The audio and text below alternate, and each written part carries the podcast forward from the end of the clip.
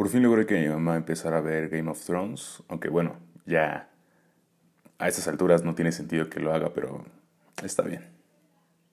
Estás a punto de escuchar Tres Pelos Channel, un podcast más de cine, libros, series, festivales, memes y un chingo de cosas. Alan, adicto a Twitter y a gastar dinero en tonterías, nos da su punto de vista de diferentes temas. Así que si te quieres unir a esta comunidad, acomódate y disfruta del programa.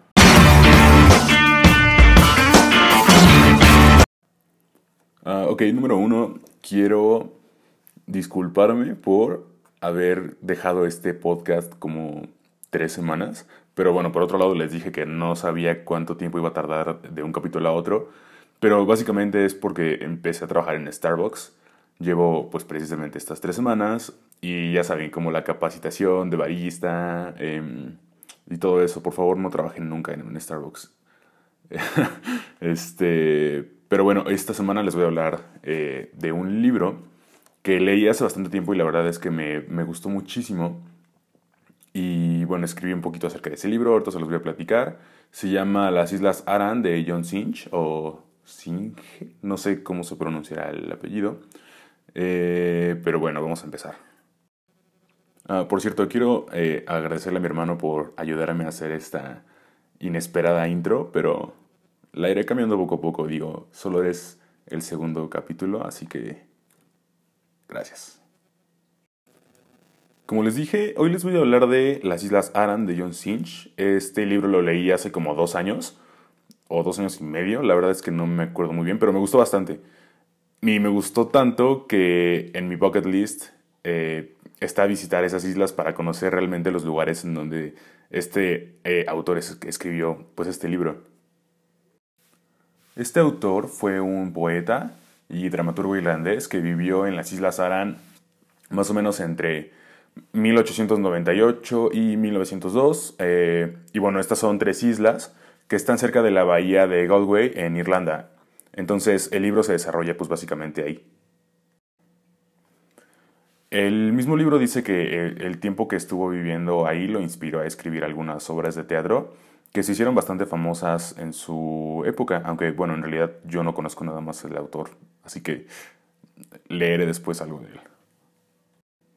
Y la primera edición de este libro se publicó en 1907 y de hecho Sinch murió en 1909. No recuerdo muy bien, pero creo que estaba muy enfermo y por eso decidió tomarse un tiempo de retiro en esas islas. O sea, es que les digo que lo leí hace dos años y medio, no lo iba a volver a leer porque pues, ya lo irán viendo, pero bueno, eh, eso, decidió eh, que por su enfermedad irse a vivir para allá.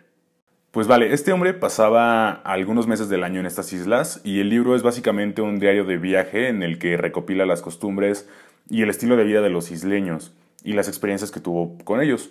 Habla del lugar y de lo que significa vivir en esas islas. Y bueno, al tratarse de memorias, hablamos de una novela como de no ficción, precisamente porque el autor escribe sobre sus experiencias a lo largo de su estancia en el lugar. No diría que es un libro de historia ni epistolar, simplemente fue un tipo de recopilación creada a manera de diario. Y honestamente yo creo que esto es como lo más interesante del libro, o sea, el hecho de que más que ser una obra literaria, está siendo como un, un relato de sus propias memorias y eso pues es muy interesante porque es como pues una ventana directamente al pasado, ¿no? Eh, bueno, por otro lado, eh, este libro está dividido en tres partes y cada una corresponde a las visitas que el autor hizo a estas islas. Realmente no hay, o sea, muchas razones para leer este libro. Es que, como se los digo, no es eh, ficción. Entonces, lo que leen ahí no va a ser como tan trascendente, así que si lo leen o no lo leen, no va a pasar nada, pero es una muy bonita experiencia por lo que significa. Eh, y bueno, por qué leer este libro. Eh, antes que nada, les diré que principalmente leí el libro porque alguna vez vi esos videos de la revista Vogue, Vogue donde le hacen sesenta y tantas preguntas a X celebridad. Y en ese video le habían preguntado a Daniel Radcliffe, Harry Potter, el nombre del libro que estaba leyendo y pues era este. Entonces me quedé como de, oh vaya, y lo conseguí. Respecto a la estructura, quiero resaltar el tono con el que el autor describe su entorno. Eh, mediante una narrativa muy pacífica y construcciones que te hacen sentir de vacaciones, todo el tiempo te mantiene en un estado de reposo y calma, sobre todo porque era muy visual y expresivo en cuanto a las descripciones del espacio y el tiempo. Y eso es principalmente lo que quiero resaltar del libro. puedes sentirte caminando casi junto a él, mientras él voltea y te lo dice en el libro a cada casa, cuando es de noche y cuando está de fiesta con, con los isleños, que realmente parece que estás ahí, pero estás ahí de una forma, eh, no como cualquier otro personaje de otro libro, sino estás viviendo lo mismo que él junto con él. No estoy explicándome muy bien, pero realmente eso fue lo que me hizo sentir a mí y eso me pareció muy valioso de esta obra. De hecho, puedo conectar este sentimiento con lo que me hizo sentir otra película que se llama Call Me By Your Name, llámame por tu nombre, eh, que salió el año pasado, 2018, 2017, no estoy seguro, eh, que mientras la veía me metí tan en el mood de ellos como personajes, que bueno, si ya vieron esta película saben que casi toda, toda la película están fumando, ¿no? Entonces, cuando salí de verla me quedé como, o sea, entré tan en el mood vacacional y de relajación y del cigarro, que me quedé con unas ganas así como de, wow, es que y si fumo un cigarro a ver qué tal. Ah, cabe resaltar que esa fue la primera vez que probé un cigarro. Eh, entonces, eh, ¿qué vas a decir esto? Entonces, ajá, eh, o sea, fue muy parecida a la sensación que tuve con Call Me By Your Name que con este libro. O sea, me hizo sentir tan en el mood de estar reposando en esas islas que yo también me sentía de vacaciones. Ahora, mamá, si estás escuchando esto, no pasa nada. Eh, solo fue lo que me hizo sentir la película y el libro. Paréntesis, los perros están ladrando, así que esto se convirtió otra vez en Roma. ok, no importa. Eh, otro aspecto interesante del libro es el cuadro de costumbres que existe en esas islas. El autor explica que siempre que viajaba con los lugareños, eh, intentaba escribir un poco, tocar música para ellos y cosas por el estilo. Básicamente por la poca comunicación de esas personas con el mundo exterior.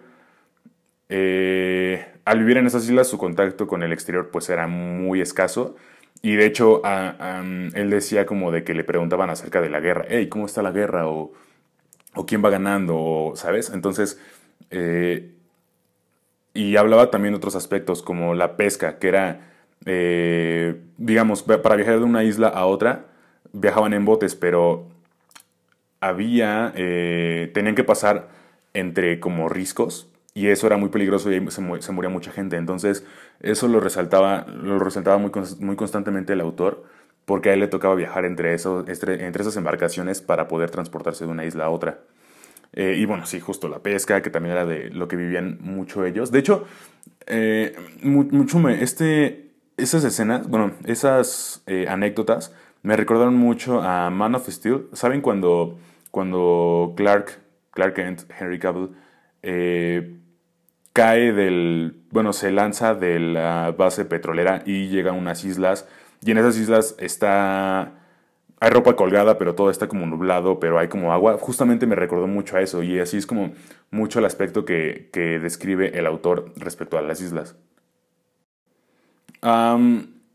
este libro no es eh, un libro de aventuras ni de búsqueda de un tesoro, ni el combate de griegos contra romanos. O sea, como les dije, este libro es más que nada un diario, por lo que no contiene nada emocionante y por momentos sí puede caer en lo súper aburrido. Eh, pues como tus vacaciones eh, desconectado del mundo y del internet también lo pueden llegar a ser. Digo, eh, a final de cuentas es casi lo mismo. Además, vamos, era 1900, no había tampoco mucho que hacer ahí.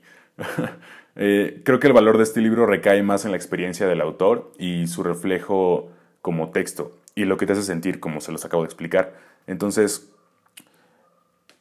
si quieren una recomendación de este libro, pues aquí la tienen. Yo digo que, lo pueden leer y les puede parecer justo muy aburrido, pero también les puede parecer, parecer muy interesante como para conocer un poco de la vida en esas islas, para conocer al autor, que digo, seguramente muchos por ahí lo conocen. Yo la verdad es que eh, no, pero puede ser una buena entrada para conocer este tipo de historias. Así que, pues yo digo que lo, que lo lean, los invito a leerlo.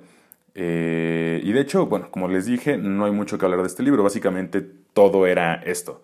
Decirles que este es un libro de no ficción, que la edición que yo tengo es Alba, es una edición muy bonita que la portada, eh, si no mal no recuerdo, se llama, eh, es una pintura que se llama El Monje, que es una persona parada en la orilla del mar. Y de hecho también eso refleja muy bien el, tono del libro. El hecho de que una persona esté a la deriva frente al mar, en la nada, pues fue un poco como, como el autor se sentía, supongo, en esas islas. Aunque tenía contacto con la gente, él seguía estando solo y vivió y murió estando solo. Así que me parece que es un bonito símil eh, entre la pintura, la portada del libro, eh, el libro y el autor. Así que, bueno, esto fue eh, mi... No quiero llamarlo reseña, lo que les quería hablar de este libro. siento que este podcast está durando muy poquito, pero no importa. O sea, realmente era algo que ya tenía escrito desde hace bastante tiempo y quería decírselos. Sobre todo porque principalmente em, hay una cosa en Starbucks en la que te hacen tu cuenta de nómina. Esto no sé si deba decirlo aquí, pero no importa. Este, y, y esa cuenta, pues como todos sabemos, no es de la noche a la mañana. Tienen que pasar cierto tiempo. Entonces, la primera quincena te la recorren hasta la que sigue cuando ya te dan la tarjeta. Entonces, no he tenido dinero para ir al cine, para ver películas y hablarles de películas. Este, pero bueno, en cuanto tenga chance de, de ir al cine, les hablaré de lo que vea. También quería mm, comentarles que ah, empecé a ver Chernobyl. Eh, bueno, la empecé a ver justo desde el fin de semana que se estrenó y eso fue hace como tres o cuatro semanas. Este, pero por una u otra cosa no terminé de ver el capítulo y apenas anoche terminé de verlo. Y de verdad, o sea, me daban unas ganas así tremendas de gritarle como de ¿qué estás haciendo? Ah, no, era el meme de ¿qué estás viendo, Lisa? ¿Qué estás viendo? Cuando los, o sea, todos los, los sujetos de traje se sientan en la mesa a, a, platicar, hablar acerca, a discutir acerca de lo que está sucediendo, ¿no? Y que les dicen como, pero es que el aire está brillando o el agua está no sé qué, o hay grafito en el suelo. Y le dicen como, no, no, estás mal, aquí no está pasando nada. Y entonces es como de, güey, o sea, estás viendo que se están muriendo y tú no estás haciendo nada, ¿qué te sucede? Entonces, me está pareciendo un poco frustrante en ese aspecto la serie, pero la quiero seguir viendo. Este, sobre todo porque, según yo, ya había cancelado mi suscripción de HBO después de Game of Thrones, pero al parecer no. Entonces me cobraron otro mes y pues, qué tonto soy. Entonces, pues tengo otro mes para seguir viendo Chernobyl. Se supone que es una serie de que 5 o 6 capítulos. Entonces, voy a tratar de verlos lo más pronto posible porque sí está muy interesante. De hecho, la, la cinematografía está muy, muy bonita. Me gusta. Eh, en el primer capítulo hay una parte en la que Em, están como los lugareños de la, de, la ciudad viendo, contemplando eh, a lo lejos eh, el accidente y de pronto ponen nada más una toma de la ceniza cayendo y tú te quedas, o sea, como de, es que ¿qué están haciendo ahí? Váyanse, es una zona redactiva, no pueden estar ahí. Entonces, es lo que les digo, mucha como impotencia de decir, así como de cuando quieres quitar a la pantalla y, ajá, me estoy sintiendo mucho así y eso me está gustando bastante. Como que esta tensión que te está generando cada capítulo por la impotencia este, de las personas, o sea, es muy interesante. Pero bueno, de Chernobyl preferiría hablarles eh, pues en un podcast completo una vez que la serie acabe para ya poderla como desglosar las cosas que me han gustado y sobre todo para terminarla de ver porque pues solo he visto el capítulo 1. Ah, sí, ahora algunas noticias rápidas que seguramente ya saben, pero perdón por tardarme. Este, bueno, la exposición de Guillermo del Toro de En casa con monstruos o algo así ya se inauguró eh, en Guadalajara, así que yo voy a ir, obviamente voy a ir porque, eh, bueno, se los cuento ahora, Guillermo del Toro es mi director favorito de toda la vida. No de toda la vida, pero vamos, entiendan a lo que me refiero desde que tengo conciencia cinematográfica y todo eso, ajá.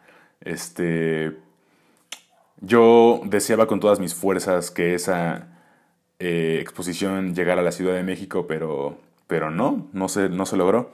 Entonces, por otro lado, pienso que está bien el hecho de descentralizar un poco a la Ciudad de México como sede de todo. Entonces, eh, bueno, hay que planear una visita a, esa exposición. Yo, yo propongo que, o sea, que entre muchas personas armemos una este, excursión de la Ciudad de México allá y vayamos todos, así, todos los amigos juntos, ¿no? Estaría muy, muy divertido, pero bueno, eso este, ya lo veremos después.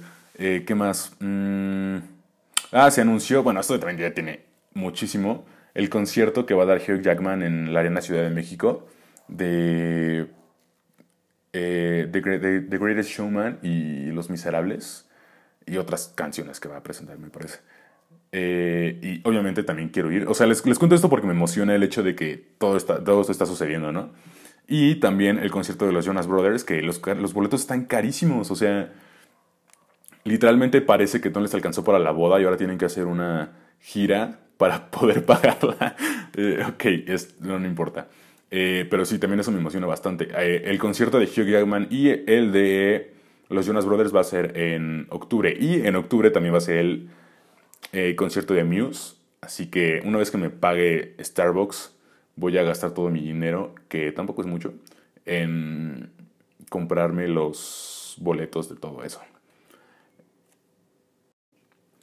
Y rápidamente eh, les hablaré de algunos estrenos que no los tengo apuntados, obviamente, porque esto fue como súper, súper improvisado, de que tenía una hora libre y dije como, ok, voy a grabar. Ajá, estrenos. Hoy es 5 de junio, me parece. Y se estrenó la quinta temporada de... Déjenme rectificar si es 5 de junio. Es... 5 de junio, ajá. Y hoy se estrenó la quinta temporada de Black Mirror, que no la he empezado a ver, eh, en la quinta temporada. Pero a ver si al rato le doy este, al primer capítulo. Y el viernes estrena Dark Phoenix, la última película de X-Men, que al parecer, bueno, por lo que he leído, eh, dicen que es un buen cierre, así que, digo, yo perdí un poco de fe, bueno, yo perdí la fe totalmente de, de X-Men eh, después de la de Apocalypse, que no me gustó para nada, aunque saliera Oscar Isaac, que es uno de mis este, main crush, eh, pero bueno. Este, no sé si voy a ver esta de X-Men. Yo digo que sí, pero bueno, no sé. Y... ¿Qué más estrena? Se estrena una película de un corgi, pero la verdad es que no estoy seguro. Ah, y se estrena una que se llama Solteras con Cassandra Changuerotti.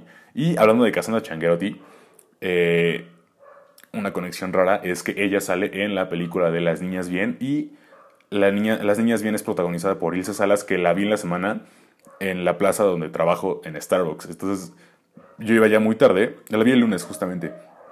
Iba yo caminando para el Starbucks y ella venía como eh, al contrario de mí, o sea, venía caminando hacia mí y me quedé como, oh Dios mío. Y eh, bueno, si creciste en la Ciudad de México o en México en general, probablemente sabes que Ilse Salas salió en 11 niños cuando teníamos como 7 años, 8 años. Entonces, eh, y en otras cosas, ¿no? Pero básicamente yo la recuerdo por Las Niñas Bien y por 11 niños. Entonces, eh, pero sí me dio pena hablarle, así que si vuelve a ir algún día le voy a decir. Y fue otro, otro actor a, a, a la cafetería.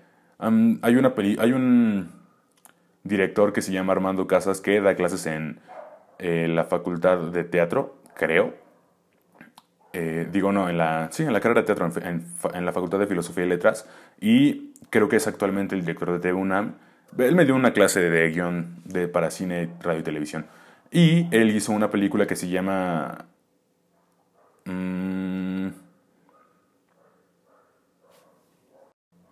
que se llama Malacopa, perdón, tuve que buscarlo, qué oso. Entonces, esta historia trata de un sujeto que creo que es diseñador o arquitecto, no recuerdo muy bien, solo la vi una vez, que es muy tímido, pero cuando se emborracha como que su personalidad cambia. Y, o sea, literalmente cambian el actor de uno a otro. Entonces, el actor es un poco Jekyll y Mr. Hyde. Ajá. Entonces, el actor que interpreta al personaje siendo mala copa, que es como así súper rudote y guapote y así, ese sujeto fue a eh, la cafetería. Y, y nada, es muy buena onda, mucha gente se sacó fotos con él. Este, y se llama Luis Ernesto Franco, creo, no alcanzo a ver bien. Eh, y bueno, ya, no hay nada más que contar esta semana. Eh, a ver si puedo ver Rocketman en estos días y hablar de esa película, que dicen que es como la película que debió haberle quitado el Oscar a Remy Malek por eh, Bohemian Rhapsody, pero bueno, ya me voy. Ah, quiero darle muchos, muchas gracias a las pocas pero muy valoradas personas que escucharon el primer podcast. Eh, hice un canal de YouTube para subir esto, que se va, que se va a llamar igual Tres Pelos Channel. Eh, en Spotify ya también lo pueden encontrar. Voy a tratar de subirlo a iTunes. No sé cómo voy a hacerlo, pero lo voy a hacer. Eh, y así, entonces, también a la gente que me hizo algunas recomendaciones. gracias. las haré en los siguientes podcasts. Esto, como les digo, fue muy improvisado, así que este, lo, llevaré a cabo, lo llevaré a cabo poco a poco. Y también, bueno, quiero anunciarles algunos nuevos planes que tengo, pero lo iba a hacer, pero mejor ya no, para que cuando salgan los vean, porque vamos a hacer el capítulo 2 apenas, no estoy haciendo gran cosa todavía. Eh, entonces, pues sí, y si alguien quiere grabar conmigo algo, como se los dije, estoy abierto a todas las posibilidades. De hecho, me gustaría grabar algunos segmentos con otras personas, otras intros con otras personas eh, también. Y em, pues sí, poco a poco cuando vayan saliendo otros nuevos planes para este podcast, te los iré este, mencionando. Eh, si quieren que hable de algo en específico, me lo pueden decir. Ya saben que me encuentran como Alan Tres Pelos en Twitter. Y ya.